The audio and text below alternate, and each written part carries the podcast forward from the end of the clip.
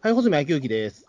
えー、2度目の明けまして、2度目じゃないか、3度目の明けましておめでとうございます、中はい、どうも明けましておめでとうございます。はい。ピーターン通信で明けましておめでとうございますっていうのも、もはや3回目なんですけれど、えー、1回目はですね、配信は今年一発目だったんですけど、去年撮ってたもので、はい。うん、あの、2019年だけで明けましておめでとうございますっていう、まあまあね、そんなど、大体年始番組ってそうですけれど、収録のやつはそういう感じでやって、で、今日これを撮る前に、あの、新年一発目の鬼太郎感想会を撮ってたんで、はい、そこがね、本当に今年最初の収録だったんですけど、それも明けましておめでとうございますと、やってまして。うん、で、まあ、あの、ピータン通信というのはね、特殊な番組にもはやなっちゃってるので、あの、鬼太郎感想会しか聞いてない人と、鬼太郎感想会以外しか聞いてない人もいるので、あの、鬼太郎感想会でしか明けましておめでとうございますと言ってないのもどうかなと思ったんで、こちらで。でね、はい。えー、こちらのね、あの、ステージの方には、えー、明けましておめでとうございますみたいなね。こんな、同じタイトルの番組で3回も明けましておめでとうございます始まる番組はないですからね、普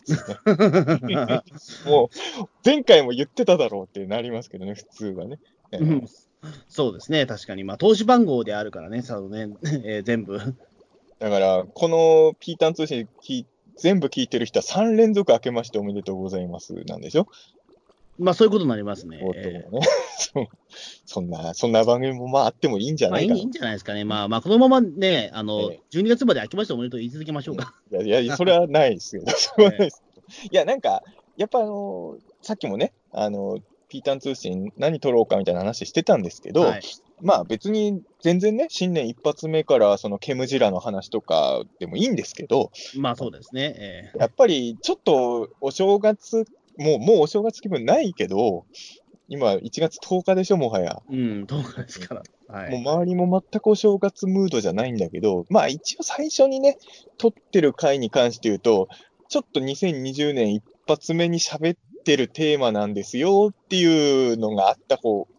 選びたいなと思って、えー、ということで、今回、えー、のテーマはですね、年末年始、どんなテレビ見てたおー、なるほど、はい。だって、ピーターン通信はほら、テレビ映画カテゴリーで。ああ、そうですね。ええー、やはりあの、年末年始どんなテレビを見てたかっていうのは、ピーターン通信のもう基本コンセプトに非常に。ま あ、まあ、そうですね。確かに。どんなテレビを見てたかっていうのは確かにね。かげで今まであんまやってなかったかもしれないな。過去ね、実は何回かね、ピーターン通信で、その年末年始とかじゃなくて、どんなテレビ最近見たみたいなことをやろうって話をしたことは何回かあるんだよね。あるある。うん、結局、やろうとは言ったけど、やらなかった。テーマではあるんですそうですね、まあ今まあ、今からでもやってもいいですけどね、別にこの先も。えー、だから、でも年末年始ってほら、やっぱ特番が多いから、そうそうそう普段ね、全然、普段とちょっと違う番組があるから、どんな見てたのかなとか、あと、まあ、まだ穂積君が年末どう過ごしてたか、俺もリアルでも聞いてないんで分かんないですけど、テレビを見てた、見ながらカウントダウンしてたんだとしたら、あの、なんちゃんを見ながら新年迎えてたのかなとか、まあそういう。ああ、なるほど。ですかね。あと、個人的には僕は年末年始、あの、年末も年始も、自分も番組出演してたんで、うん、まあ、その辺の話も軽くだけ、軽くね、できたりそうですね、はい。うん。まずなんですけどね、はい。自分ででも年末年始どんなテレビ見てたっていう話題を振っといてなんなんですけど、こういう場合の年末ってどの辺からなんですかね。クリスマスぐらいからかな。いや、そんなことないか。いや、いやクリスマスじゃねえな。多分ね、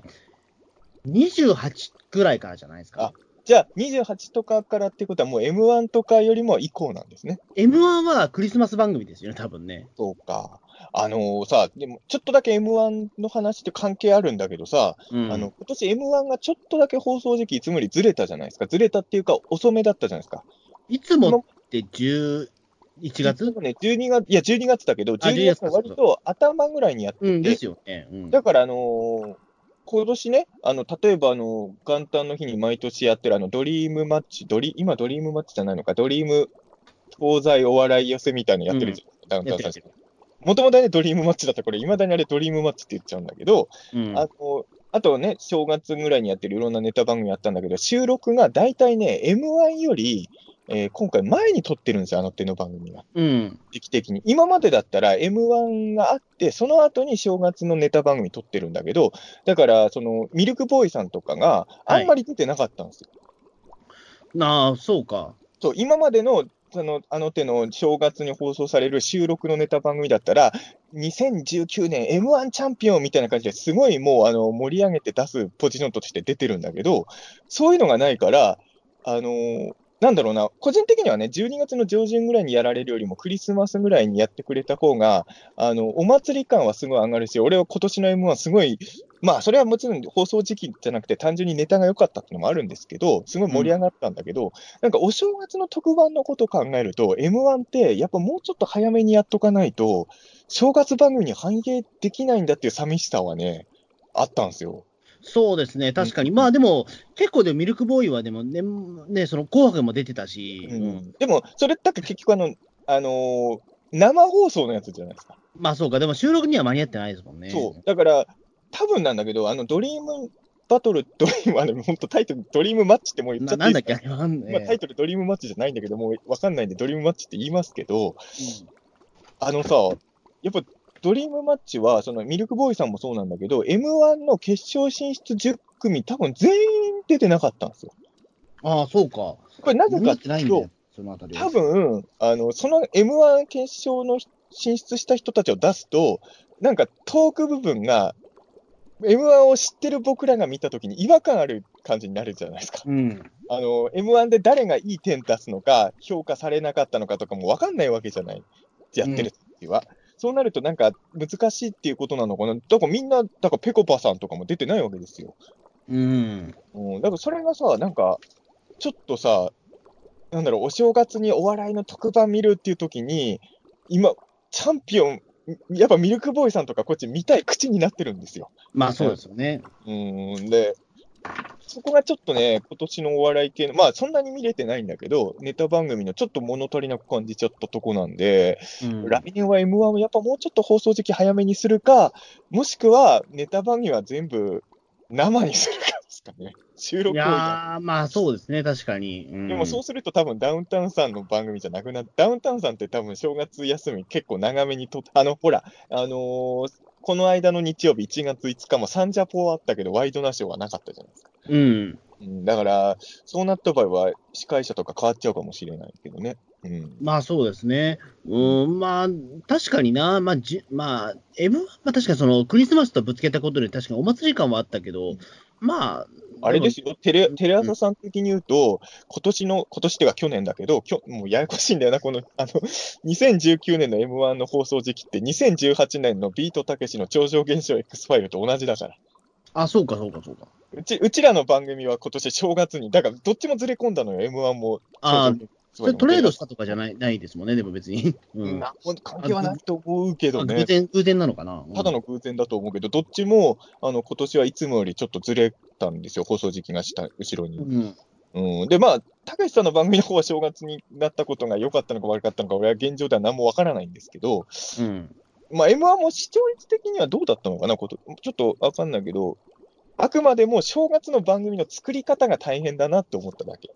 うん。だからあの、ミルクボーイさんもすごい面白かったけど、まあもちろんかまいたちさんも、まあかまいたちさんってでももうね、テレビの世界でももはやもう、もう、それはもうテレビでも全然ね、顔がもう売れてる方ですから。えそういう意え味で言うと、その正月とか年末のお笑い番組で、ミルクボーイさんと、あとぺこぱさんがあんまり見れなかったのは、ちょっと寂しかったな。ん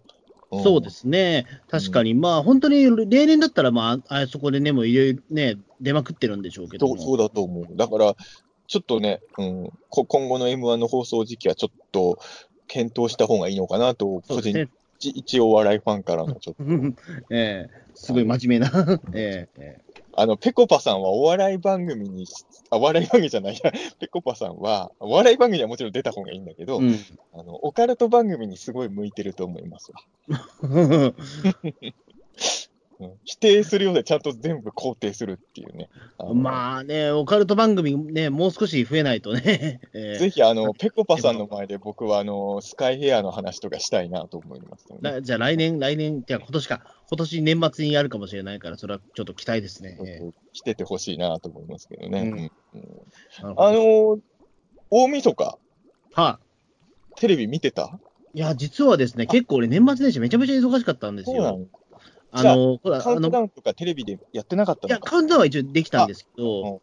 あの、あれだったんですよね。いえっ、と、年末年始だから僕、ほら、あの、コミケにも出てたしあ、あ、はいはい。ほら、あの、で、しかもその時、もうずっと大阪 JR 大阪駅前の方で即売会もやってて、うんそれがね、えっ、と、20、28、29、30、31、4日間連続だったもんなので、うんほぼほぼ家にいなかったんですよ、そこ。あで、まあ、だだから31日までやってたんで、う。うんあの、だから一応だからそのね、えーとカウンターはやったけども、ただそれもね、あの、なんだろう、まあ、ガキの使いでしたね、でも。あ、ああ ねそっちなんあのー、だから楽器使って結局、年越しカウントダウンはやら、いつの間にかカウントダウンしてるってやつ。そうそうそう、でも、まあ、もうなんか今年はそれでいいかなと思って、なんかあああんまり、ちょっと疲れ切っちゃってたんですよ、実を言うと。だから、あの、僕紅白、だからその日はね、えーと31日の日は、結構、えっ、と、ゆ夕方の4時ぐらいか4時5時ぐらいまでずっとその大崎駅前でもうブルブル震えてて、 え えええで、その時はまあ、あの、あれだったんですよ、その、えっ、と、クリスタルトークの伊藤博樹さんとか手伝っていただいてて、そうそう。で、あ帰りに、そうか一緒にいたんだ。あそうそううそうそう、あのこの日ね、伊藤さんは、えっとコミケの4日目に参加してて、ええあのそれでまあ僕、ちょっとおお買い物とか頼んでたんですけど、うんでそれで、まああのある程度、ひまあ、見終わったらその大崎の方に行って手伝うよって言ってくれたんで、うんちょっと手伝ってもらってたんですよ。ん。うん、でその後まあせっかくまっすぐ帰るのもあれだから、ちょっとあれだねっつって、あのちょっと軽く飲もうかって言って、あのまあ、ゴールデン街劇場のラーメン出し石塚さんのお店行ったんですよ、2人で。ええ嫌なおみそか やな。うんまあ、そこでちょっとある程度、おまあ、その石塚さんとまあ口喧嘩して、まあ、うん6時くらいに解散 して、口喧嘩した。はいええちょっと僕、石塚さん、ちょっと軽くビンタしてましたね。うんえ大晦日につかさんに会いたくないもん、俺は。そうえだか絶対嫌だよ、も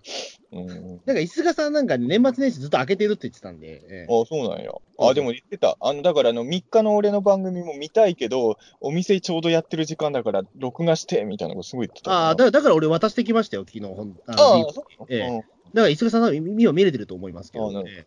うん、だからまあ、それのこともあって、まあ、大体それで帰ってきたのが僕8、はえ8時ぐらいかな、夜の。で、まあ、8時ぐらいその家に帰ったら、まあ、そのね、えっ、と、ちょちょうどだからその、大晦日は必ず僕、一家集まってちゃんと鍋囲むっていう習風習があるんですよ。へえ。うん、で、で紅白を見ながら一応その鍋囲むそみたいそばじゃないんだね。な。あの、そばは後です。鍋あ食った後ああ、 そうかええ。そばは年越し用にもうちょっと後に取っといてる。そうそう、先にだからちゃんと、えっと、もう鍋食ってっていう感じで、そこでようやく僕、その妹もいるので、一家4人が揃うんですよ。へえうん。言ってしまうと、まあ、いなんだろう、その、盆と正月、まあ、その正月とその大晦日ぐらいですよね。その4人が揃うのって。うん。うん。一応それはルールとしてやってるっていうのがありまして。そういう意味で言うと、うちの妹とはまだ正月になってから会ってないので。マジか。うん ええなかなかね、暑、まあだって、向こうの家にも行ったりしなきゃいけないとかもあるからそうねで。すね、確かに。うんだから、なかなか正月だ。あと、うちはね、おとあの自分は3人兄弟だけど、弟はもう正月とか関係ない仕事なので、あそういう意味で言うとね、別に大晦日も元旦も家族は揃ってないんですよ。まあ、そもそも俺、大晦日は実家帰れてなくて、あの、本当は帰りたかったんだけど、自分も意外とこの年末、本当に忙しかったので、あ、ええあのー本当は大晦日に帰るプランでスケジュール組んでたんだけど、結局帰ったのは1月1日のああ、そっ元か。旦になったんですけど、年越しはじゃあ、お一人でやられてたっていう。うんまあそうですね、一人でテレビ見てましたね。ああ、そっか。な、な、どれ見てましたでも。これさ、俺さ、勘違いしてたんだけどさ、前うのピーカン通信も話したかもしれないんだけど、話してたかな話したけど、あの、太田さんとさ、神田松之丞さんの番組が年越し番組だと思ってたのよ。うん。そしたら、まあ俺ちょっとあの、もう年越し直前ぐらいになってチャンネル変えたからわかんないんだけど、あれって2つの番組の合体スペシャルで、ぶっちゃけ字でしたよね、あれ。あのね年越しカウントダウンの時はね、神田さん一切ノータッチでしたね。 うんだから、単にぶっちゃけ字の、あのースペシャルで、太田さんたちが浅草寺で除夜の鐘をつくっていうやつを見てましたよ。年越しの時、うんそうですね、僕もだからそこちょっと気になってたんですよね。うんあれ、ぶっちゃけ字になってませんかと思ったんですけど。うんだか、ら、やっぱ神田松之丞で年越しは無理だっていう 判断があったんですまあ ね。うん。いよや、無理ってことは結ないんだろうけど、ちょっと構冒ね険してん皆さん。冒険してんなと思ったんだけどね。そうそうそうそこは。いや、でも、あの、ワンコーナーになっちゃってたな、やっぱりあれ。うこれもね、あの前回っていうか、まあ、鬼太郎感想会を除けば前回のピーターン2でも話しましたけど、僕、あはの、いレイファーのを迎える瞬間を爆笑問題さんの番組でお迎えてたんで、あの、2連続カウントダウンは爆笑さんだったっていうね。うん。まあ悪くはない。あの、悪くはないで言うと、あのー今年ね、えっ、と、2年ぶりに、まあ、ピーターン通信もプロモーション会やったけど、あの、CS のファミリー劇場で紅白オカルト合戦が復活したじゃないですか。うん。で、まあ、自分、まあ、大晦日それを見てたんですけど、あの、紅白オカルト合戦は復活したんだけど、その、オカルト行く年来る年っていう番組もファミ劇はずっとやってたわけですよ。うん、それはね、ええはい。まあ、実際には収録なんだけど、僕らがカウントダウンをして、新年を迎えるっていうのをやってて、で俺はオカルト行く年来る年がやってる間は、毎年それを見てたんですよ、年越しは。うん、そうです自よね。分またあちのカウントダウンで こう新年を迎えるっていうのが、嬉しかったんで、僕も。やっぱまあそうですよ、確かにね。うん、まあね、数ヶ月前に収録したものだとしても、それはねそう。でね、あのーまあ、これをね、もう言うと、ほんお前自分大好きかよってやっぱみんなに言われるんだけど、お金と行く年来る年がある間は、8割の確率で、その年の初笑いが自分だったの。自分のやってることを見て、俺は、ふふ、あの、爆笑はしないよ、さすがに自分のやってる。 ふふぐらいの笑いだけど、あのーやっぱ自分のやってるものを見て、初笑い迎えれるって最高じゃない。うん。と俺は思う の。本当にいや、まあまあまあ、それはなんなんともですけどね。それはまね、あ小杉君が年越しカウントダウン番組出るようになった時に分かるよ、この気持ちは。うん。まあ確かにね、まあ別にわ、別にテレビじゃなくても別に笑うことはああっていいと思う。自分のツイッターでね、なんか面白いことつぶやいたら、ふふでもいいわけじゃないででもすか、それは嫌なんだよね。 そそれはれ嫌はなんだ。えツイッター初笑いは避けたいんだよね、俺は。あの、俺、年越し迎えた瞬間 SNS 見ないようにしてる。えうん。だから、あの、今年も多分ね、がん正月の挨拶は3時過ぎぐらいにしたはずなんですよ、ツイッター上はああ、あの、まあ言っちゃなんだけどさ、SNS ってさ、やっぱり嫌な言葉も溢れる世界じゃない。うん。で、あの、新年迎えた瞬間に、その不快なものを見たくないっていう俺の心理が働くから、あの、0時になるちょい前に SNS はログアウトしました。あおの、ー LINE LINE も切ったもん、俺。へえ。あの、なんでそんなろくでもに限界体制なんですか、年越しに対して。新年早々、ろくでもないやつからのメッセージ見たくないじゃないですか。うん。だいかやらで、別に良くないですか、うん深夜3時ぐらいになって、ログインしたら何人からか新年の挨拶が来てめて、あの、まあ、あの、ろくでもないやつからも来てるから、ろくでもないやつじゃない、あの、それなりに僕が好意を持ってる人から開いて、あ、俺が最初に目にした、明けましておめでとうはこの人のからだったから、よしとしようみたいなね、そういうことね。もう、なんでそんなピーピーしてるんですか、年末。年末ですかねえ、そんな。いや、簡ピリ単にピリしてんのがな、いや、なんかもうね、しんやっぱ俺はあの前も言いましたけど、あの、年末年始とかにわちゃわちゃするのが好きじゃなくて、うん。極力、なんかその、平和に過ごしたいんですよ。大晦日簡単ぐらいは。だから、結局、SNS とか開いてると、平和じゃないものが入ってくる可能性もあるから、うん、それは嫌なんですよ、僕的には、本当に。うん。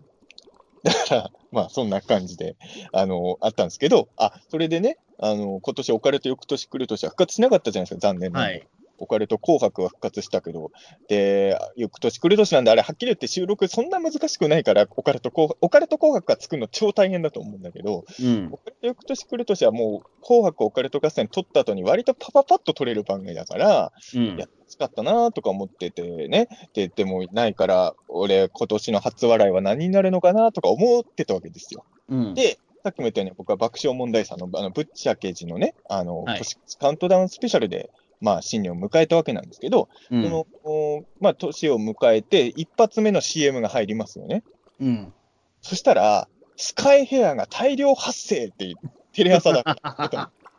ので、それ見た瞬間、俺、笑っちゃって、 それから、初笑い俺だったんですよ、今年もね。 まあ、そう、まあ、そう そうですね。やっはぱね、い。あのね、不意打ちで、完全不意打ちだったから、んあの、普通に年越しのカウントダウン爆笑さんで見たいなと思って、あの、見てて、年あ明けたなと思ってて CM 始まったなと思ったらいきなりスカイヘア大量発生って来たら、そら笑うよ。うん。まあ、まあ、笑うかもしれないけどさ、うん。笑っちゃいってね、あら、しまった。俺、2020年の初笑いスカイヘアだわと思って。ああ、じゃあ今は良かったじゃないですか、それ。ええ幸せなことじゃないですか。ね実際には笑ってられるような番組内容じゃなかったんだけど、不意打ちで見ると、やっぱまあね笑っちゃう。、まあまあ、ある種そういった宣伝としては大成功だと思います。やっぱり、あそこでまあ笑った人多かったと思います。多分、俺ね初払いがスカイヘアっていう人は、多分中澤さんだけじゃなかったと思うんですよ、多分それあは。の、たけしさんのあの、超常現象 X ファイルの CM がいつから流れてたのかよく知らないんですけど、うん。自分は本当にその時が初めて見たのよ。ああいう CM になってるって知らなくて、あの、CM でスカイヘアとか言ってるとは思わなかったんですよ、まさか。うん。なんか急に CM 始まったと思ったら、スカイヘア大量発生ってなるからさ、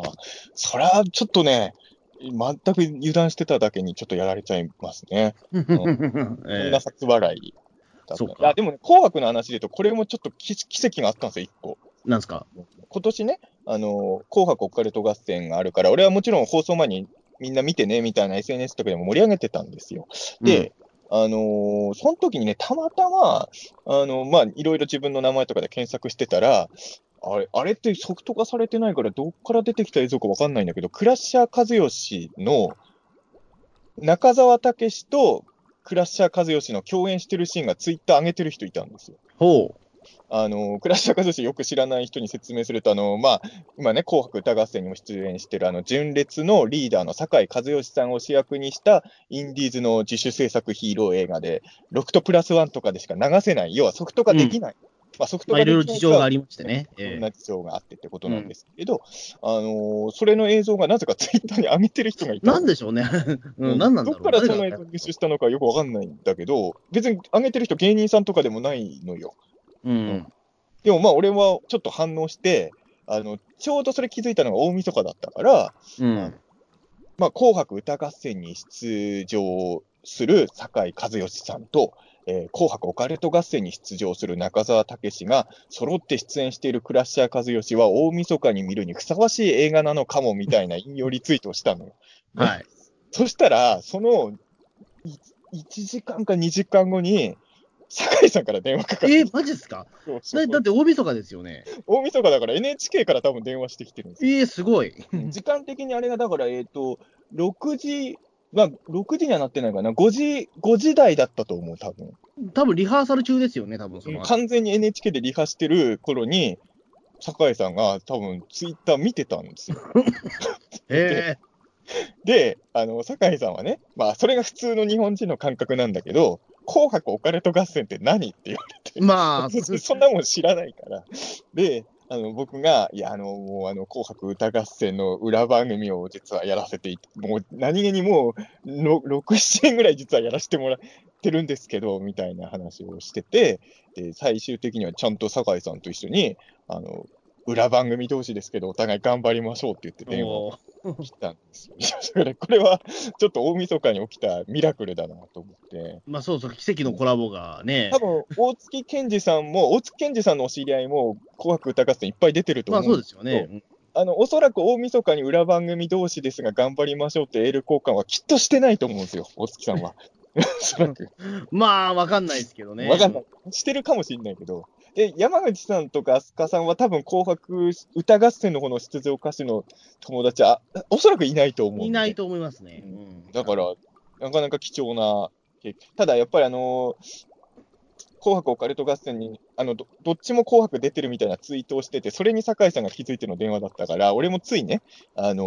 ーまあ、裏中の裏の裏の番組なんですけど、みたいな、その、裏番組というのもちょっと申し訳ない。まあ CS ですからね、なんとも。うんうん CS でやっぱほら裏番組ってちょっと言いづらいとこあるもんね。俺があの大晦日に、ほら、たけしさんの番組も、昔は本当に大晦日紅白の裏だったじゃないですか。そうそう、むしろカウントダウンやってた時期もありましたもんね、あれでね。あれだったら本当に酒井さんに裏ですってはっきり言ってるんだけど、うん。紅白オカルト合戦だと裏中の裏ですってやっぱり言うしかなかったっていううのはん。あったんだけど、でも NHK からね、そうかかってきたっていうの、やっぱ、もちろん酒井さんとはね、時々電話とかで喋る機会今でもあるけど、やっぱ紅白のリハを、リハ紅白の出番を控えてる NHK から電話かかってくるっていうのはちょっと鳥肌立つよね、さすがに。まあそうですよね。まあ、ねえもうそう感動結構余裕があるんだなっていう ね、さすがに。でさ、あの、紅白オカルト合戦の放送日って、あの、緊 急検証ザ・ムービーもその前に流してたんですけど、うん。ちょうど、本当に純烈が歌い出すと同時に緊急検証ザ・ムービーが始まっちゃった んです。なん 本当にまあでもそれはそうなるでしょうよ。完全裏、でも、そ純烈6番目ですよ、歌いうん出す。本当にピ狙ったかのように完全真裏で緊急検証が始まって、裏の裏ですからね、本当にね。これ本当でも奇跡だと思うんですけど、うんあの、純烈、まあ、あの、こう、緊急検証ザ・ムービーって最初、中澤武史パートから始まるんですよ。うん純烈さんが何かをやってる、俺ちょっと裏ば、あの、そあの裏、こ歌合戦この場合裏って言ってますけど、あの、自分の方を見てたんで、紅白その時見てないんだけど、俺がネスコでビートゲザー歌ってる時に純烈も歌ってたらしいんですよ。おうだから同時に大晦日、中澤酒井、クラッシャー和義で共演した二人は、大晦日本当に歌ってたっていうね、裏の奇跡だなと思って。そんな奇跡体験、大晦日でできたなと思って。いい大晦日でしたよ。だからそういう。まあそうテレビそう思うといいいいお店だった気がしますね、多テ分レビのおかげで、あの、いい大晦日といい初笑いをゲットしたなと、俺的には。もうたね、まあそれはよよようござんしたねってやつですよね、もう本当にまあね。神田松之丞さんって年越しできなかったのは残念なんですけどね、本当はね。まあ本当はね、うん、まあまあ、あれぶっちゃけじの方もまあそこそこ、あの林家三平さんとかななんかいましたけど、あまあ、でもテレ朝さんのあの宣伝の仕方だと神田さんも一緒に年越しカウントダウンっていうふうに見えたよね、あのシーいンだやとそうそうそう、だからあれでカウントダウンするもんだと思ってたんですよ。だからね、もう二人、太田さんと松之丞さんで2人で悪口を言いながら、ねね、やるもんだと、てっきり思ってたら、そうじゃないんだっていうところでびっくりさしすましがたけどの、さすがの太田さんもジュアの鐘つくときはボケなかったから。ねえ、うんあすのごい田中さんが、田中さんが月に行く前に太田さんに絶対ボケんなよってすごい言ってるから、これやばい流れなんじゃないかと、俺もあそこでボケちゃいけないってのはやっぱ思うわけですよ。うん太田さんだからちょっと怖いじゃない、それは見てる方が。まあでもぶっちゃけではあんまりふざけてる印象がないんですよね、太田意さん。外と、じゃあ太田さんもそういうとこには弱いのかあな。の昔だぶっってちまゃさ、けでは比較的真面目なんですよ、太田さん。昔でも正門の首とか蹴ってたじゃない、太田さん。いや、もうあの時の太田さんはもうどっか行っちゃったあのと思う。多分あれでちょっと懲りたからかもしあれないけど。のあの後やっぱなんか、なんかあったんだな。うんそうそうそうそう。いや、まあ確かにね、あの本当にああいうとこでボケないよくないと思うん で、ええええいやそういう意味で言うと、だから、いつもより毒が薄めの太田さんでしたよね。そうぶぶっちゃけじは結構ね、あの結構万人に受ける太田さんなんですよね。ぶっちゃけじゃ、俺、そんなにずっと見てたわけじゃないかわかんないんだけど、年越しカウントダウンスペシャルの時は、まあ、これもあのテレ朝でご一緒しましたけど、阿川さんだったんですよ、一緒にいたの。あ阿川さんと爆笑さんだから、もうすごい、なんか柔らかい空気にあなっうて、ん。うん。ほら、そこら辺がね、なんか、まあ、だから結局俺、笑ってはいけないは、まあ、これ毎年なんだけど、録画なんですよ。うん。大晦日に笑ってはいけないをがっつり見たことってほぼないんじゃないかな。まあ、なんだかんだでやっぱり見たい番組多いから、結局ザッピングしちゃうんですよね、そのテレビの前にいても。俺でもね、まあ本来はあの、お笑ってはいけないってそういうことも狙って作ってると思うんだけど、意外と俺、笑ってはいけないを途中途中だけつまんで見るっていうのできない人なんですよ。あ、そうか、ずっとそれは4時間だったら4時間、5時間はあ。まあ別にあの、順序こう見見ちてゃうみみたないくてもいいんだけど、順番で見たいってことかな。ああ、そまあ、そうか、そうワンか。コーナー見て次の番組行って、またしばらくしたらガキ使に戻るみたいな見方、俺、やっぱ、だってストーリーあるじゃん、今の笑ってはいけない結構。うのんまあそうですね。結構貼ってあるから、あの、あの時やったあれが、これに、こん今回もさ、結局あの、法政さんが打ったゴルフボールが、あの、蝶野さんに当たってたって伏線が判明するまでは、結構間あるじゃないですか。まあそうですね、まあ、しかも今回その、ね、新しい地図の3人も最後に最後に出てきてみたいなこともあったから、だから、それもやっぱり全部伏線だったもんですもんね、あれも一ね。気見はしなくていいし、一気見も実はしたこと俺一回もないけど、あのーとりあえずと、順番は通りには見たいっていうのが笑った意見があるから、そうなるとやっぱ生では見れないんですよね、あの番組はね。うなんかん、ちょっと難しいですね、そう思うとね。うん結構伏線多いからね。こだ本当にだから、あれですよね、昔はそんなことなかったんだけどなと思って、うん、いまあつの間にかああいうなんか大河ドラマ的になりましたよね、やばってはいけないもんね。うまあ、笑ったいけないももう長いからね、どんどんシステムが変わってきて、あ、でも、今年の笑ったいけないは、個人的にはここ数年では一番よ面白かったな。あーここ数年っていうのがどっからどこを言うんだって話もあるんですけど。あ、そうですね。うんまあ、おあのね、うん、今年はすごいよ面白かったですね。あの、いや、毎年、それ、もちろん、あの、見てるんだけど、それなりに好きなはずなんだけど、なんかね、やっぱり、いお笑いっていろんなパターンあるわけだから、うん、中にはあんまり、このコーナーの間、ちょっとそんな面白くないなって思っちゃう時も、それはあるじゃない。それはしょうがないじゃん。でも今回はね、ほぼそれがなかったかな、個人的には。まあ、それは多分あれ、げあの、何でしたっけ、あのげ芸人のコーナーがあれですか。あーないないあ、でも、あのコーナー好きですよ、俺は。だあのね、あの、ほら、あのね、佐野史郎さんが、うんあの、怪我しちゃったから、放送できなかったっていう。ええあ、いや、あのコーナーは俺も昔から、あのー全然嫌じゃないんだけど、今年はなんだろう、あのーあの完全版の方は、あの、録画はしたけど、まだ見てないんでわかんないんですけど、ああれ、佐野さん出てましたね。うんバラエティ番組的なゲームコーナーみたいなのが今回なかったことと、うんあとね、俺、笑ってはいけない、毎年見てるけど、あの、驚いてはいけないがあんまり好きじゃないんで、ああ、そうか、今年驚いたりなかったんだ。驚いてはいけい。ないがなくなったことが個人的には結構大きいというか、うん。驚いてはいけないはね、まあなんだろう、でも最後は好きなんですけどね、あのね、なんか追われて終わるっていうのは面白いなっていうのは。服部君が飛び出してくるやつ。そうそう、ああいうの、あれあれが見たいから見てるところはあるんだけどね。うんあれもでも、うーん、まあ難しいところで、うーん、うーんまあ確かにそれまでのちょっとね、振りが長いっていうところはあるんだけど、うん、なんか、うん、まあね、そうね。だまあ、もちろん、本当好みの問題なんだろうけど、今年結構いろいろ変えてきたじゃないですか。うんなんか、うん、楽しかったし、あと、そうね、あの、今年だから、意外と笑ったいけないの情報ってネタバレが、あの、リアルタイムで見ないといっぱい、やっぱツイッターツイとかで今みんなツイートするじゃないですか。うん、入ってくるんだけど、今年はね、不思議なぐらいネタバレ俺の視界に入ってこなかったんですよ。おうそれはなぜかっていうと、俺が紅白オカルト合戦の感想を追うのに必死だったか らね、他ならない。じゃあそれもあなたのさじ加減だよっていう。え今まではやっぱり入ってきちゃってたのよね。うん特に去年とかは、すごいもう、笑ったいけないのネタバレが見てないのに、もうものすごい入ってきたから、うん、そう考えると、今年はほとんど何も知らずに見たから、あのー草薙さんとか、やっぱ最初びっくりしましたよ。えうんあのー途中からね、あ、これみんな出んのかなって思ったけど、うん、やっぱり一人目はびっくりしたしね。ううんん、だから結構、だからあそこはね、なんかそのね、まあ、新しい地図出るんじゃないかみたいな話は、まあ前々からあったけど、いや、なってたなもんかんね。記事にはなってたんですよね。でもなんか、その一方ではキムタクが出るみたいな話もあったかそうら、そうそう。どっちなんだろうみたいな。うんでも、キムタクは出ないってネットニュース俺見ましたよ、放送も。うん、俺は出るって見た後その出ないって話も聞いて、なんじゃかあ、出るのかなっていうような印象もあったんですよ。もう新しい地図が出ることはさも当然のように書いてある記事でしたよ。俺、それで知ったんだけどね。うん、でもそれもどうなんだろうみたいなところが分かんなくて、うん、まあ俺が見た記事だと、中居君は出るって書いてあった んだけど、見たのじゃあもう SMAP 全員出るんじゃないかっていうだから、ね。いや、あの、本来全員出る予定だったんだけど、キムタクが出れないから、全員は無理だったっていう記事を俺は見た気がする、ね。それも嘘くさいじゃないですか、また。どうん、嘘くさいな。それもなんか嘘くせえな、どうなんだろでもやっぱりあのー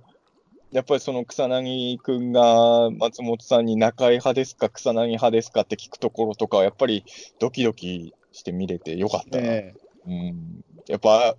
そわそわしちゃうね、ああいうの聞くとね。 でもあ、ネタにできるぐらいにまでもうなった、あの後新しい地図の人、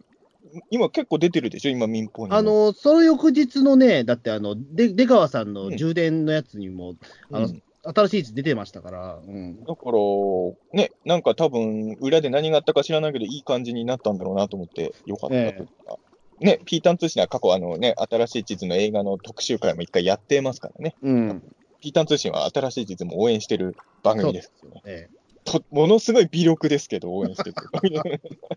ねすごい微力な応援をしてる番組。ぼ僕はほら、香取さんと一緒に土の子探ししてるから、ね。あ、そうそうそう、だもうそうね。僕ええだって、よく考えたら新しい地図側の人としか番組でご一緒したことないですから、っていうあか、あ香取さんとしか一緒になったことないけど。まあ、そう三ですよ浦ね。さんと中井さんと俺一回も仕事したことないから、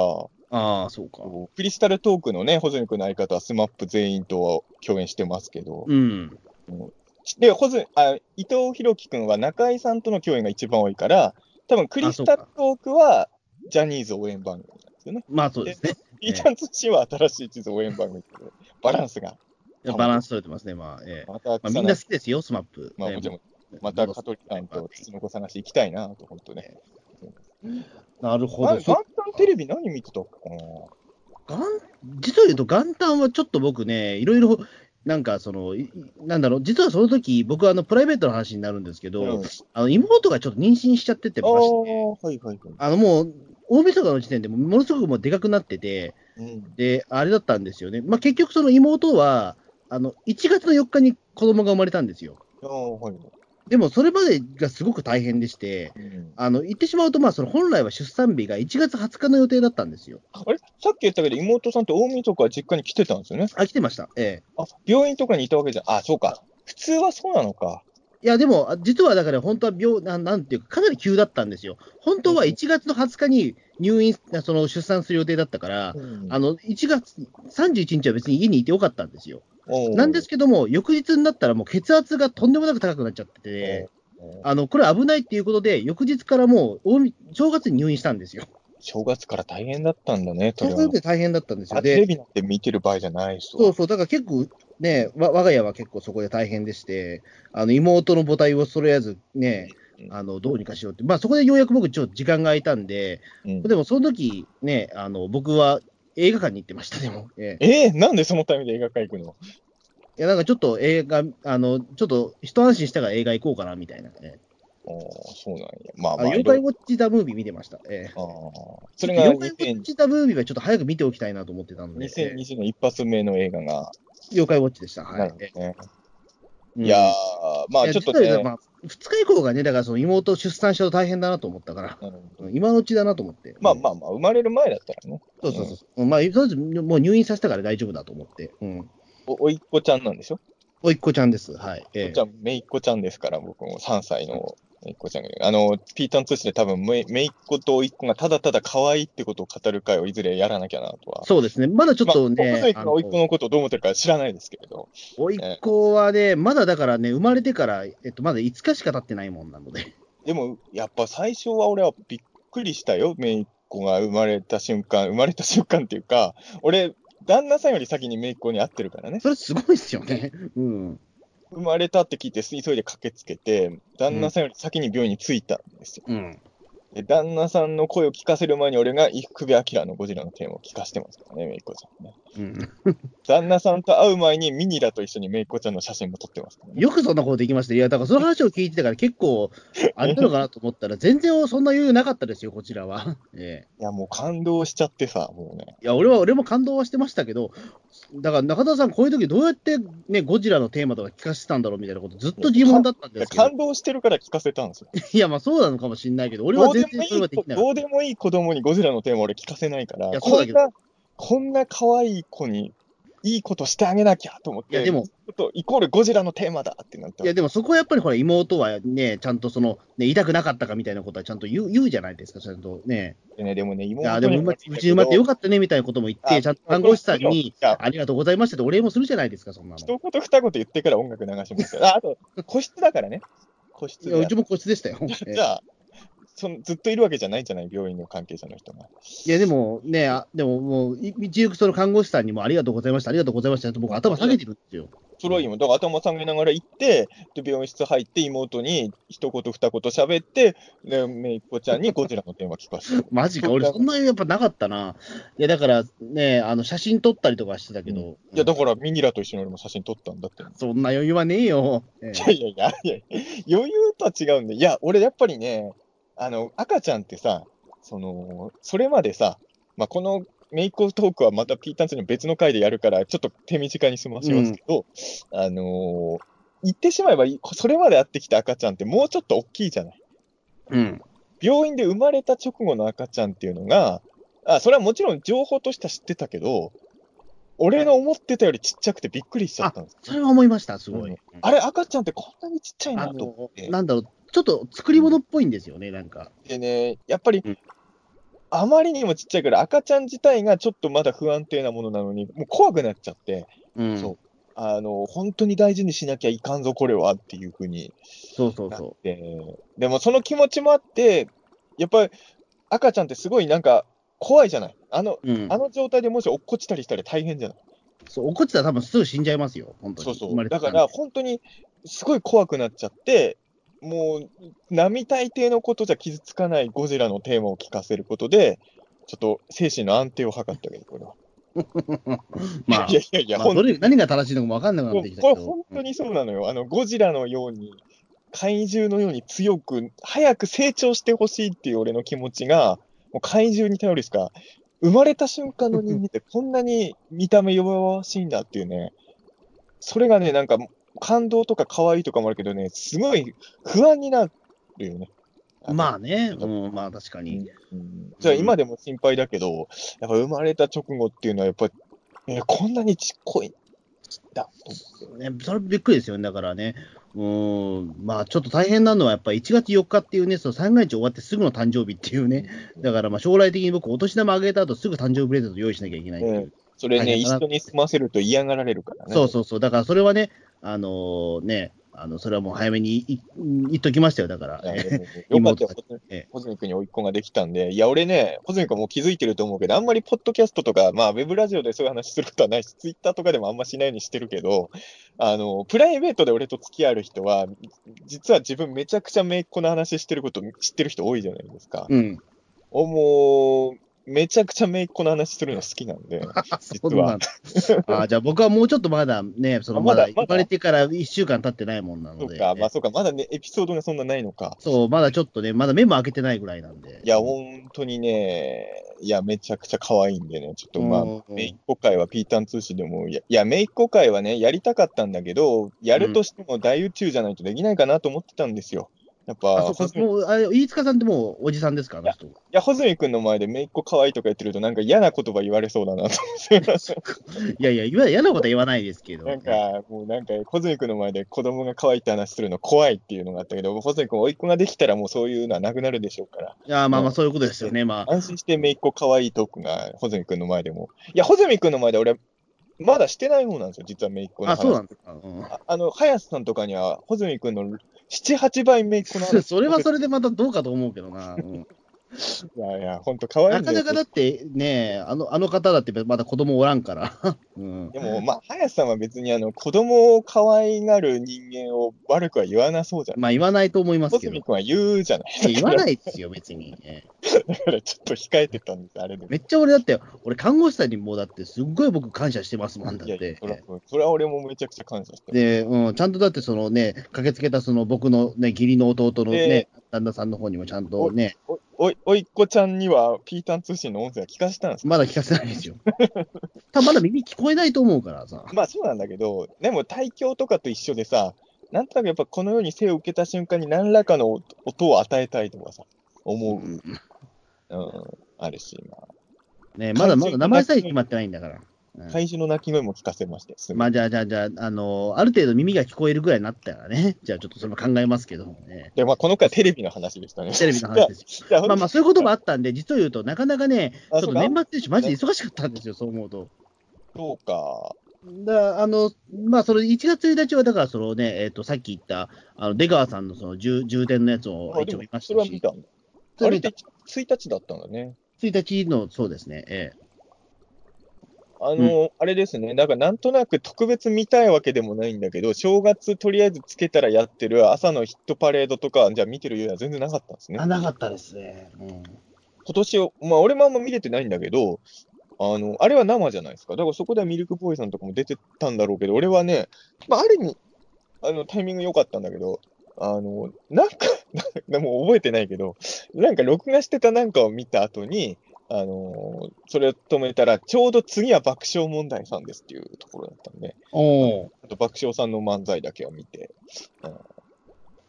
なかなかタイミング的なね、やっぱ良かったですよね。爆笑問題さんの漫才はだってあのドリームマッチの方では見れないわけじゃないですか。うんなぜなぜか見れないわけじゃうん。ないですか。まあ、やっぱ見と見ときたいなとは思って。うん。そうですね。うん。なるほど。まあ、い1月でそんな感じでしたね、僕。あ、1月2日はね、僕結構意外とまたこれもね、うんずっと外出てたんですよね、俺。もうあの、朝いねや、まあそアウのトドア。えめっちゃアウトドアだね。アウトドアですね。朝だから、あの、あれですよ、その、えっ、と、まああの、こう、こう、皇居まで行ってきました。はい。そうそうそう。なん例でのあの一般参賀に参加してきまして、ああ、はいまはあ、今い。年は行ってしまうと、まあ、その初めて令和なので、まあ、ちょっと今年は行きたいなと思ってて、じゃあ夜夜は帰っ夜は帰ったんですか夜は帰ったんですけど、それ前にちょっと友人と深大寺行ってたんですよ。ちおお、神代寺行ってた。ちょょっと初詣行こうって話に、ええうん、まあ、深大寺なら近いからいいかなと思って行ってきたっていう、ええだからそれもあるからね、ピータン帰通って信きたのはね、6時過ぎぐらいかな。うん1月2日ってテレビ何やってたっけな1月2日テレビはね、意外と何やってたっけな。ちょあっと今今、あんのうんあの、いや、僕、あの、テレビガイド毎毎週買ってるんで、あ、そうなのへーあれですね、えっ、と、スポーツ王は俺だ。ああ、弟は録画してたわ。スポスポーツは俺だってさ、俺そんなに見てる番組じゃないけど、結局、正月番組こそそうなんだけど、家族揃って見ると楽しい番組って多いじゃない。うん。スポーツ王は俺、俺スポーツ全然興味ないけど、スポーツ王は俺だを、あ何年か前にちゃんと見たのよ、う家ん。族で。確かに面白かったですね、あれは。うん。うんあ、ごめんなさい、俺間違えてた。あの、何が出川さんのあの番組は2日でした。でああ、 1日は何やったかっていうと、あの、あれですよ。えっ、と、あの、相棒で。広水全部抜くです。ああ、テレあ東っはちねを。見てましたわ、俺。うん。 1日は俺テレビがあんま見てなかったってことか。あの、相棒のラスト10分ぐらいは見たよ。元旦スペシャル。ガンタンスペシャルのラスト10分ぐらいと、ドリームマッチも結局見たのはその日じゃないからな。うん。 1日俺テレビあんま見な、あれなんでしょあ見てえ見てないけど、格付けが、見て、僕見てました、格付け。うん。ガガクトさんが一流じゃなくなっちゃったんでしょそう、だから、あの、えっ、と、あれです、金箔の、はい、ねあの、き義龍院さんが本ちょ人っと、本人のミスではない。俺さ、格付けってチーム戦にする意味あんのかなと思うんですけうど。ーん、まあ、正直俺、チーム戦は意味がわかんないと思うんですよ、あれ。あれ、うん個人でやるった方が盛り上がる番組だと思うんだけどな。うん、そうなんですよね。まあ、だからそうすると、ガクトさんが強すぎちゃうからっていうところでも、もあったりこうとか。楽しみ。あのさ、やっぱあのーそれこそ1日のツイッターのトレンドって絶対ガクトって名前が入るじゃないですか。なるなる。ね。そう俺、だから格付けも別に毎年見てるわけじゃなくて、その家族揃ってる時に何回か見てるぐらいの見方なんですけど、あの、一応僕ほら、ガクトさんの出演作品の脚本書いたことあるから、ああ、そうか。そうそう。えあの、ヒーローものでね、書いたことあるから、その、やっぱり、ガクトさんのファンって熱心な人本当多いのよ。うん。あの、本当に一回ガクトさんの脚本書いただけなのに、めっちゃその後、あのーフォ自分のツイッターフォローして全然解除せずに、時々ファボる人とかもいるわけですよ。うん俺、その後、ガクトさんの情報なんて一切発信してない。うんガクトさんはね、ちゃんとでもこういう役がやりたいみたいなおあの依頼までしてきたから、やっぱヒーローものに思い入れはすごいある人なんでしょうけど、いやーやっぱ格付だから1月1日が一番世間はガクトさん、まあその熱心なファン以外の人の間では一番ガクトさんの名前が沸き起こる日でですもんね。まあそうですね、やっぱりそのガクトがどうなるかみたいなところは、やっぱりみんな注目してたし、うんあと、まあこの回は確かあれですよね、沢尻エリカさんがね、その、捕ま、本当は出る予定だったみたいですね。そはうなんだ。え、いで、あれで。それは、でも取っちゃって、あのーオクラじゃなくて、オファーをしてたけど、こう収録前にさありがたいことに捕まったっていうことですあか、ね、の、撮る3日前だったらしいです。あー危なかったね。うん、その、つ捕まったのが、はい。危なかったね、それはね。うーん。キリンが来るは久々に、久々にってことはないか。 あの別に、まあ、伊達もは俺、飛び飛びでしか見てないんですけど、まあ、キリンが来るはどうなるかわかんないですけど、とりあえず1話は見なきゃなと思ってますけどね。そうですね、まあ、とりあえず僕も1話は見ようかなというのはあってあの、伊達は俺1話をいきなり見逃して2話から見ちゃったからね。そううんまあ、そうですいねっ、ぱいまあ、うん、まあ、でも意外とそれでも楽しめるタイプのあまあ話だ面白かったよ、伊う達、ん、まあ、伊達も楽しかったし、うん、で、あれだもんね。あの、もう年末年始のテレビの話題じゃ全然ないけど、2022年、また三谷幸喜さんが大河書くっていうね。そうですね、えっ、と、鎌倉時代の話でしたっけあの、新選組から真田丸は結構間空いたイメージだったけど、真田丸からそんなにね、まだ空いてないのにね、もう三谷さんが。いや、俺的には嬉しいんだけど、真田丸はじ2010、んなんで2016 2016年ぐらいですか2000あ真田2016丸年ごめんなさ2016 ?2016 年か。2016年から、まあ、まあ6年か。だからそう思うと。うん、だから結構ね、あのー大河の中ではスパン短く三谷さんを再登板だなと思ったけどね。うん。まあね、ちょっとまあそれは2022年にピーターン通信がやってたら、その話なので。結構先ですからね。まあ2年後って。大河ドラマって発表が早いからね。そうそう、だから来年はだってあの渋沢栄一ですから、えーまた近代の話が、えそう近代はでも視聴率的には苦戦するんだろうね、やっぱりね。ーうん、だから大河ドラマって枠でないとこで勝負した方が多分いいような気もしちゃうんですけどね、その視聴率悪いとやっぱ叩かれちゃうじゃないですか、結局。伊達も面白いドラマだったのに、どうしてもそこがかね、辛いところだった。うんただまあ、渋沢栄一ってあれなんですよ、ちょっと違うのは、近代といったところで長生きしてるので、幕末から始まるんですよ、話。だから言ってしまうと、そのうん西郷隆盛とかとそんなに変わらないんですよね。まあでも、やっぱりな、どうだ、うん、やっぱりその、結局長生きしちゃうと、スタートはそうだけど、なんかパッケージが現代劇っぽくなっちゃうじゃないですか。まあそうですね。うんまず、名前が今の人っぽいじゃないですか。まあ、うん。そこちょっと不利かなっていう気は、あの視聴率のことだけ考えるとね、ちうょっとん、ちゃうんですよね。うん、まあだから大河ドラマはでも、なんかそ、なんだろう、まあやっぱりドンドンパチというか、そのやっぱりね、合戦シーンはやっぱ見たいっていう人、多分一定数いると思うので、うん。だからやっぱり戦国とか、やっぱりね、まあ、幕末はやっぱ人気があったりとかだと思うんですけど、うんまあなかなかね、難しいところですけれどね、まあ頑張ってほしいなとはまあねええこうこうして考えると年末年始って大晦日はテレビめっちゃつきっきりだったけど、そんな見てないな、俺も。そっかそうですか。まあ、あうとん3日はもう、だって間違いなく、あれでしょ、ビートたけしでしょまあっまていうあのまあこれはは。もうもう自分の出演番組が3日はあったので、まあ、これはまあね、ちょっといろいろ、今回いろいろありすぎてね、ちょっとなかなか語り方難しい番組になってしまいましたが、えーまあまあ、うんまあ、実はだからあれだったんですよね、その、えっと、ビートたけしの真う真裏は実はチコちゃんだったんですよね。いやね、チコちゃんもそうだけど、もうね、やっぱだから三が日のゴールデンタイムってやばいよね。あのーいや、やばい。うん。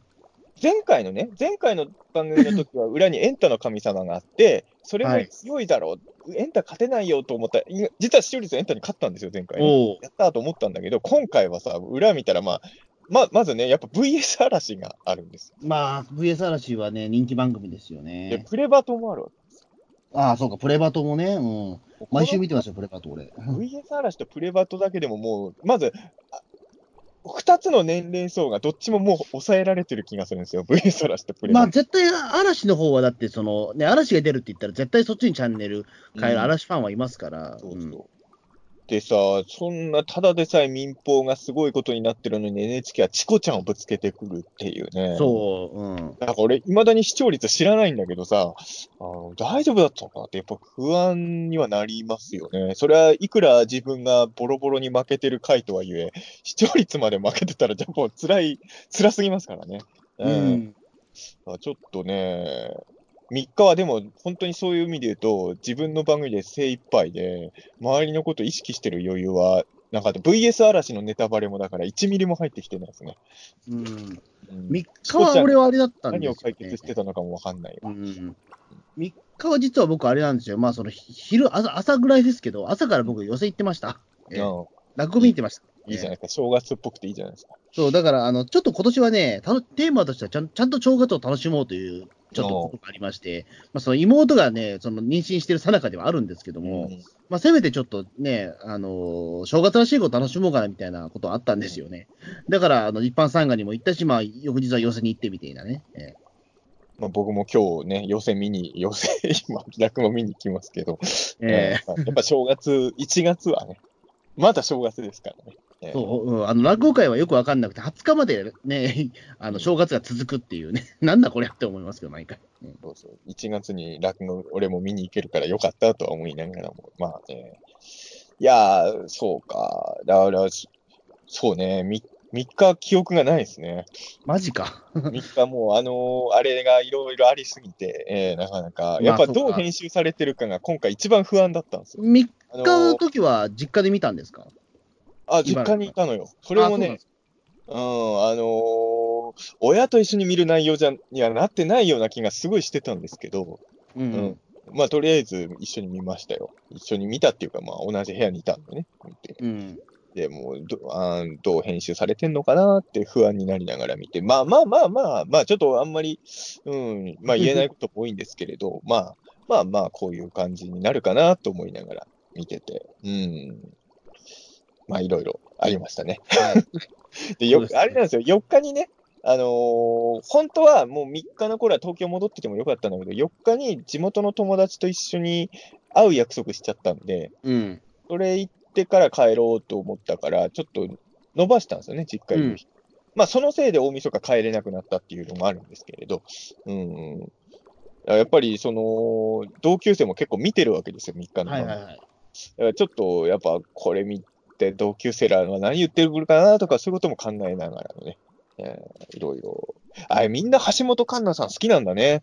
確かもそうでしょうよ。うん、やっぱり。珍しく、は早瀬さんからも言われたのよ。あんまそういうこと言ってくるイメージないじゃない。うん。地元環奈に会えたっていいですね、みたいなことすごい言うから、あんまりそういうこと言うイメージなくないあの芸人さんとかね、例えば伊集院さんとかと共演したのとか食いつくのはイメージしやすいんだけど、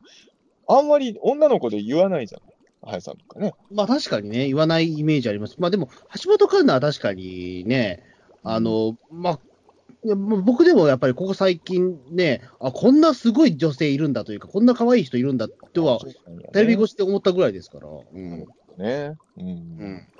まあまあ、そう、僕は、もうね、まあまあ、難しいね。あのーあの番組いるときって俺、やっぱ、たけしさんがいるから、うん。まあもうずっとたけしさんのファンだからさ、もう正直言うとね、たけしさん以外のタレントさんの方に目線ほとんど行ってないんですよ、僕。まあ、そもそもね、まあ、討論しに行ってますもんね、そちらはね。まあまあそう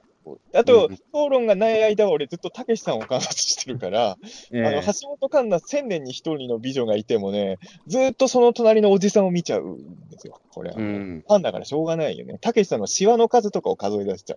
う。何本ありましたいや、それはもう数えてる途中でたけしさん動いちゃうんだよね。あ、そうか、じゃあわかんねえか。えうんなかなかだから、そう。まあでもまあ、それも同級生に、だからすごい言われたのよ。橋本環奈どうだったとか言われて。いや、まあごめん。たけしさんずっと見てたから、 ほとんど橋本さん見てないんだわ、みたいに返すしかもうね、なかったんですけどね。うん。うんでもやっぱり、そういうもんなんだね、みんなね。うん。えまあ、そうですね、確かに。うん。まあね、うんそっか、よだ4日はだからずっとあれだったんですね。だから、まあ、その、お友達と一緒にいてみたい な。まあ夜はそうですね。うん。4日何やってたのテレビは。 4日はですね、えーっとね、えーローカル路線バスの旅、うん。あで、あと、えーっと、大会 TV、ああーと、。池上彰のニュース空ってのが3時間スペシャル。あ、うちの母ちゃんは録画してましたね、それね。うう。ん。で、その前に崖の使いの、あの、完全版スペシャル。ああ、そうか、それが4日か。うん。 4日です。ええいやね、実家で録画しちゃったんですよ、それ。で、あー結じゃあ局こじゃれあ東京戻ってきちゃってるから、多分次俺実家帰った時は消されてる感がすごいよね、 それ、ね。結構だから、なんか結局完全に俺見れねえんじゃねえかなっていう気がね。そう うん、面白かったですけどね、完全版ね。あの、気になったんで、あの、帰る前に佐野さんのとこだけ見たんですけど、うん、で結局、あのまあ、そりゃそこ、テレビで使うの難しいんだろうけど、佐野さんのその事故のシーンは全然ないんですうんね。使われなかったです。ううんん。どんな感じだったのかなって、ちょっとね、ちょっとやっぱ、まあ確かにでも、なんだ、あの言ってしまうと、その、えっと、司会役で出てたので、うんあの、あんまりだからそこで言うと、なんか怪我するようなポイントはなさそうだったんだけ多ど、分俺もやるぞみたいな感じで佐野さんがやるシーンがあったあんであっすたんでしょうね、多分ね。ううんんそこがオンエアな、結局オンエアないんだと思って、ううんん、ねまあ確かに笑えないくなってるから、まあ、どの、でも、であのも、骨折し気づいたら後々だっていう話だからそおおそらくなんだけど、現場では佐野さんのやってるなんかで笑い起きてると思うんですよね。うそうそう。で、まあ、これは佐野さんがどう思うかなんだけど、まあ、ツイッターとか見る限りだと、佐野さんとしては、オンエアしてほしかった的なツイートもされてたじゃないですか。うんだから、なんかね、あの、怪我するし、自分が体張ったところはオンエアすらないしっていうのは、なんか悲しい気もするけどね。そうですね、まあ本当、時代が時代だったらやってるんでしょうけど、俺、いまだにそれで記憶残ってるのは、あのムツゴロウさんって小指食われてるじゃないですか、ライオンに。い。うん。あのシーンって、最初その、えっと新聞とかでゆあのそのムツゴロウさん、指食われるみたいな三面記事が出たんですけど、あでその後そのな模様が放送されるっていう時に、それ、ノーカットでやってたんですよね、うん指食われるところ。あれも、まずがたった20年前の話だから。あ、ね。うんね、まだそういう時代は20年前はあったんですけど、うん、もうそう、ね、佐野史郎さんがその、ね、なんかケツの骨折るところはもう 放送できないとかっていうことで、ちょっと悲しくなりままあしたけでも確かに、その後骨折したっていう事実を僕ら知ってるわけだから、ど、うんまあ、笑えなくなっちゃうな、確かにそうか。しかも骨折してる佐野さんを見て笑ってる人たちっていうのは確かにちょっとえオンエア難しいのかもしれないね。うんね、いずれ、いずれ佐野さんが完全回復した後だったらオンエアできるかもね。うん、あのークラッシャー和義ですよ。あ あ、あれも、今は、酒井さんが骨折ったシーンも含めて僕ら見れるじゃない。まあね、今の今の治っ酒井さんのね大成功もあるからさ、そう治ってるし、あの、酒井さん自身、あの骨折があったから純烈結成したみたいな話もしてるから、うん。なんか今となっては、あの、酒井さんが骨折したシーンも、なん普通に見れる気がするんですよね。うん。だからまあ、佐野さんも回復されたら、なんか、うーん、その、例のシーンもちょっと何らかの形で世に出してもいいんじゃないかって気はしちゃうんです。昔のテレビ屋で言うとさ、大晦日ではドラえもんがないからですよ。 そういうことですか、ねね年末感がないなと思ったのは。俺、やっぱり、紅白歌合戦をさ、ほんとちゃんと見たのが去年あ、んもう日付か、あの、 そうか、もう今2020年だから、えー、 18 2018年年が初めてちゃんと見たこ紅白お本当に紅白歌合戦っていうものに触れずに生きてきた人だったから、ーうん。その前のあの、シン・ゴジラとコラボした時は、録画し、あと、えっ、と、後で、途中までは見て、途中からは、はいまあ、あの、裏で紅白オカルト合戦始まっちゃったんで、うん録画したやつで早送りしてゴジラのとこだけ見たんですけど、そのね、うんマツコさんとタモリさんのコントみたいなところは全部飛ばしてみたいな。あのね、タモリさんもマツコさんも好きだから、ちょっと見ようと思って、ちょっと最初見たのよ。あれはなかなかでしたけどうんで、ね。ちょっと見たら、これは早送りしようと思 って、早送りしちゃったな。俺、でも見てないけど、今回も内村さんのコントがちょっと、ちょっとなんか、えってなった人もいたんでしょあ、まあまあまあ、まあまあまあまあ、うん。なんかそこ、あの、爆笑さんがいじってたから、あの、見てないんだけど、爆笑さんがいじってたってとこだけ知ってるっていうね。あの、別の番組でね。まあまあ、あんな感じじゃないですかね、もう。うん、太田さんが、うっちゃんのあれは、あれでよかったんですかって、なんかの番組で言ってるとこだけ見た。うん。いやーなんか、そうなんですよね。なんか昔は大晦日で言ったら、やっぱドラえもんが3時間見える、 見れるっていう特別な日だったんだけど、それがなくなって。で、まあ、よく言うけど、大晦日でドラえもんが終わったら、テレ朝はそのまま頂上検証スペシャルやって、大晦日終わるっていう、夢のようなテレビ局だったんですよね、昔の大晦日はね。そうでしたね、そう思うと、そんな時代もありましたからね。だって、ぶっちゃけ時だってオカルトじゃないですか、言ってしまう。こう怒る人いはやいや怒るかな怒られちゃうかな。でも、いやいや、お寺まあまあ、おま寺あってオカルトじゃない。オカルトって言っちゃダメいやか、でも頂上それを言っ検証たら、10安の鐘を鳴らすなんて、もう超オカルトじゃないですか。いやそ煩うです悩の数だけ鳴らすんだぜ、だってっていいうや、。そうですよ。だかこら。んなのお待ち代以外何もんでもねえからオカルトですよっていう年話で。末年始はずっと超常現象 X ファイルやってるようなもんですよ、本当に。そんなこと言ったら、だって正月がみんなだって、うんね、みんな餅食うとかね、そんなのオカルトですよ、言ってしまうとうん。そうそう。おせちだってだって言ってしまうと全部験担ぎなんで、おオカルトですよ、あれだって。おせちはね、大変なことがあったんですよ。 あなんですかおーなんかあれですかあのグルボングルボンお俺の地元なんてさ、はっきり言ってニュースになることめったにないじゃない、筑西市。ま あまあ、わかんわかんないですけど、はい。ええ筑西市なんてだって聞いたことないし、あなたニュース。まあごめんなさい、中澤さんの口からしか畜生者聞いたことがねえ です。えそんなドマイナーな市なのにね、正月早々筑西市ニュース出ちゃったんですよ。ええ、何度かありましたっけ、畜生師。これがね、ふるさと納税で、おせち料理をあっていうのがあったんあです、けど。あれ、畜生師でしたっけ筑西市なんですよ。だから、正月早々、筑西市はね、おせちで大変、まあ、筑西市が大変っていうか、その会社がですけどね。えーまあそうですよね。ええ悲しい正月になっちゃったんですよ、筑西の一部では。うん、おねえ。せ ちね。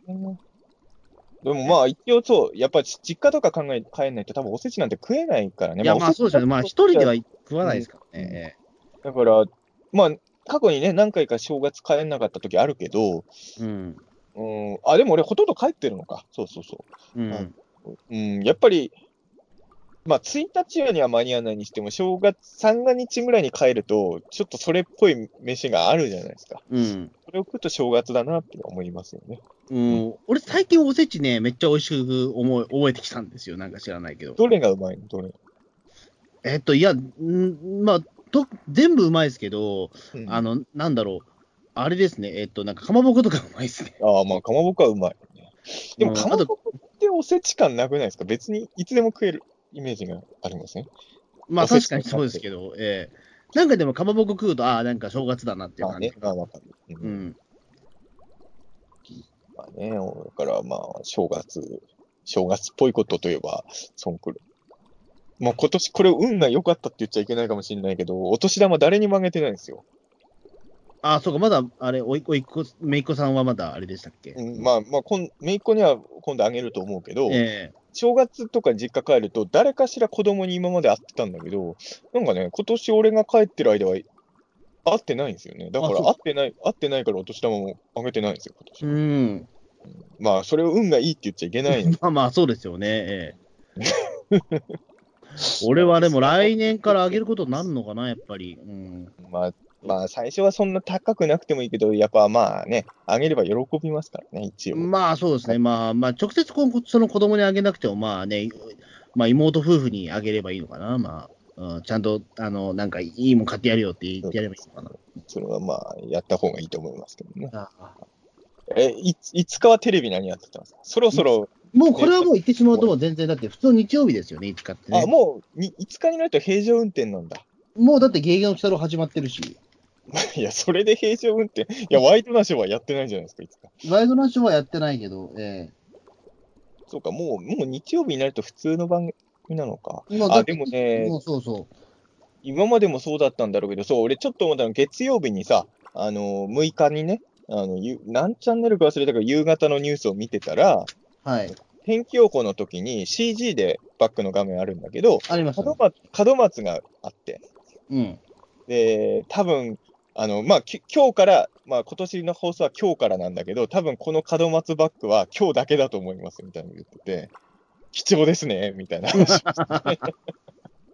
一応だから、もう正月気分ないにしろ、やっぱり、まあ、このピータン通信もそうだけど、最初に撮る回は、ちょっと新年感出さなきゃって気持ちにはやっぱなるんだろうね。だからその1日だけ門松の CG を使ったんだよね。そのニュースで。うんあれ、何チャンネルなんだっけあの、名前が出てこない。あの、 毎回名前が出てこない。あの、 この質問の仕方だとまた細井君答えられないかもしれない。あの、マジレンジャーの敵やってた人がや、ずっと出てるニュース番組ですよ。え、わかんない。ホラン千全然わかんない秋。ですホラン千秋。ホラン千秋が出てるニュース番組うん。え、毎日出てるでしょ夕方の。ああ、なんだっけな。ちょっと、そあ出てう。るそれで、1日だけ門松天気予報士。うん。いまだにホラン千秋さんっていうと、もうマジレンジャーからしか俺喋れないっていうことがね。あるんですよね 名前出てこないときにマジレンジャーに出てた人っていう それでどれくらい伝わるのかね。 うん、ね。うん、まあでも本当5日になるともう普通のもう番組になってますからね。俺さ、うんあの、ピーターン通信のさ、あの、北郎感想会もこっちもどっちも聞いてる人からするとちょっとダブっちゃうんですけど、そういう意味で言うと、あのーえっ、と、8, 8日 ?8 日になってもまだお正月間全開でやってるバカ殿様はやっぱすごいですね。ああ、うんねえ。あ、そうだ。あと俺、まだ見れてないけど、あれだよ。あの TBS で僕、ノーサイドゲーム、ドラマが、実はちょっとぼ、ぼちぼち見てたんですけど、通して見れてないんで、それずっと撮ってました、俺。あ、なんか一挙放送やってたの一挙放送やってたから。それは撮ってました。うん。だから今ね、俺のハードディスクにノーセットゲーム全部入ってるんですよ。で見るのが今から楽しみなんですけど、 ちょっと見る時間がないっていまあ、うなかなかね、まあまあ、ドラマ、ちょっと時間を見つけてちょこちょこね、見ていけば。あ、俺、年末ね、テレビで、テレビの話で言いますか、映画館じゃなくね。うん。あの、あ、でもそうか、違うのか。緊急検証ザムービーを見ちゃったから、全ちょっと違うんだ けど、あの、一応2019年最後に見た映画、うん。あ、緊急検証ザムービーは除く、あえて除覗く。く、はいはい。それはちょっと覗いてそう。はい。あの、ダーウィンが来たの劇場版を見ました。ああ、はいはいはいはい。でテレビでですよ。えっ、と、うんだから、ね、30日かな ?30 日に NHK でそれやってたんですよね。うん。 30日に流す映画っていうのは、やっぱその曲的にも結構推してる映画だと思うんで。うん。だだからダー、ダーウィンが来たはね、緊急検証ザムービーを映画館で見たときに、ちょうど宣伝の看板とかいっぱい劇場に置いてあったんですよ。うん。でどっちもなんかその劇映画じゃないじゃないですか、いわゆる。まあそうですね。うん俺の中では勝手に親近感を持ってたんですよね、ダーウィンが来たまがあ、ね まあちょっと近いしいところはあるのかもしれないですけどね、確か 仲間だなと。でもあの予算はね、緊急検証ザムービーよりはるかにかかってましたね。に まあそれはね、まアあ、フリ毎カ回でロケ、ロケ行ってますからね、アダーフウィン。リカでロケしてたもん、ダーウィンが来たの時の。うん。そうなんです。そういう意味で言うと、今年は、まだ俺映画館にも行けてないんですけど、今年になってからは。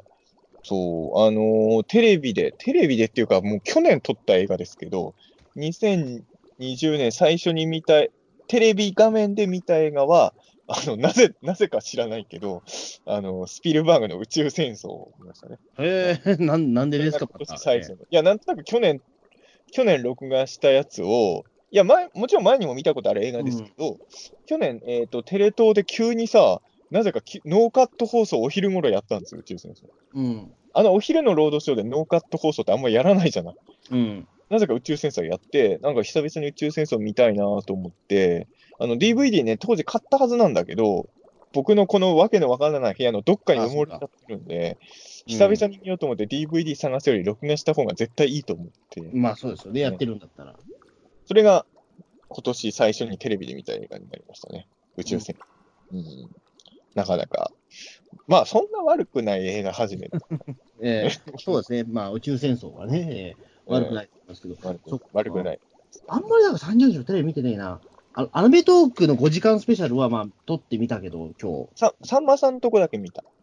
俺日。も、うん。そうですあのまあ、あとはだから家電芸人と、あとそのスポーツできない芸人っていう家電芸人は、あの、劇団ひとりさんが、あの、脳波でドローンを動かすとこだけ見た。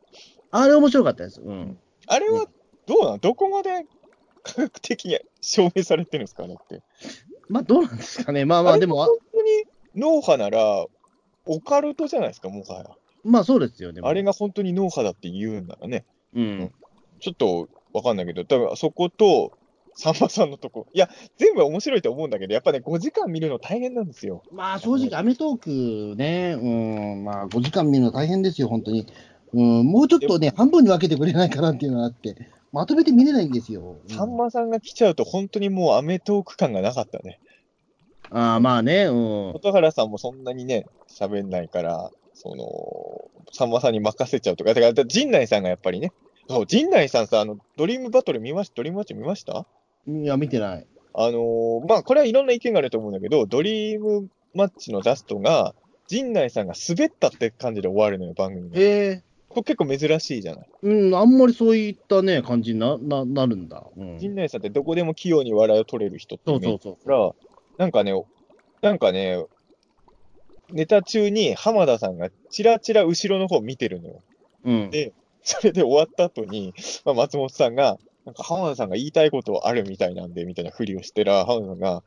ちっちゃい声で、滑ってなかった、みたいなこと言って それで、なんかその、